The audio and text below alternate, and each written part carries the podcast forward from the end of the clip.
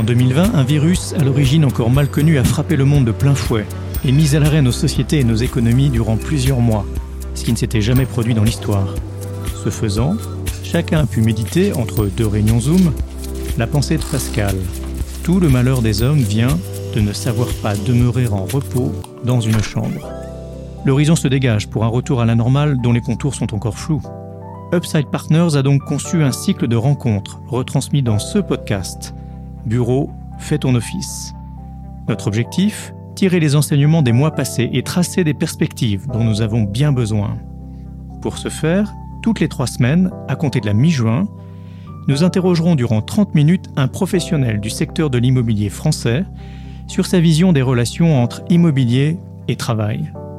Il ne s'agira ni d'un public reportage à la gloire de cet invité, ni du commentaire de données chiffrées rendant compte du passé et donc sans intérêt pour parler de l'avenir, ni d'un exercice prospectif aussi lointain qu'incertain.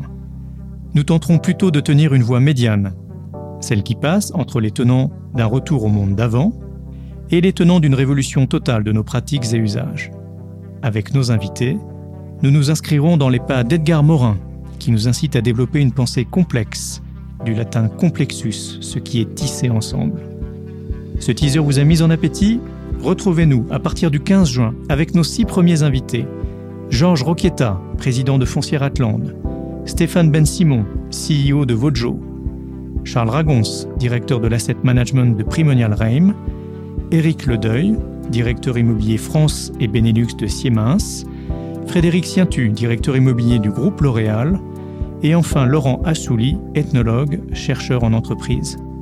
Ce podcast, Bureau Fais ton office, sera disponible sur toutes les plateformes de diffusion habituelles, ainsi que sur le site internet www.upsidepartners.fr.